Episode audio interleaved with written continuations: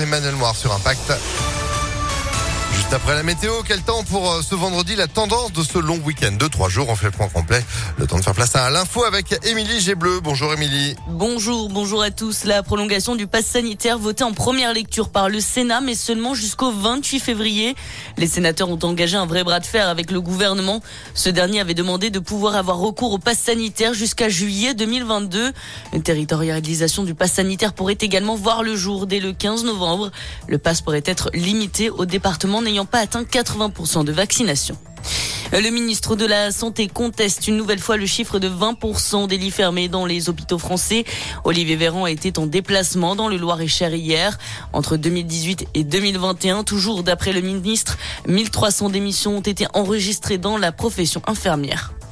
Près de 6500 nouveaux cas ces dernières 24 heures. Les chiffres du Covid repartent légèrement à la hausse en France. Face au rebond épidémique, la Loire-Atlantique fait marche arrière. Le port du masque redevient à nouveau obligatoire dans les lieux clos de 68 villes.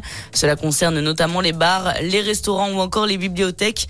Le département affiche une incidence de 67 pour 100 000 habitants. Dans l'actualité également, la tension diplomatique monte entre la France et le Royaume-Uni. Londres va convoquer l'ambassadrice de France après les menaces de rétorsion formulées par Paris au sujet des licences de pêche post-Brexit. Le Royaume-Uni juge les actions envisagées par la France injustifiées et envisage elle aussi des sanctions si Paris met ses menaces à exécution.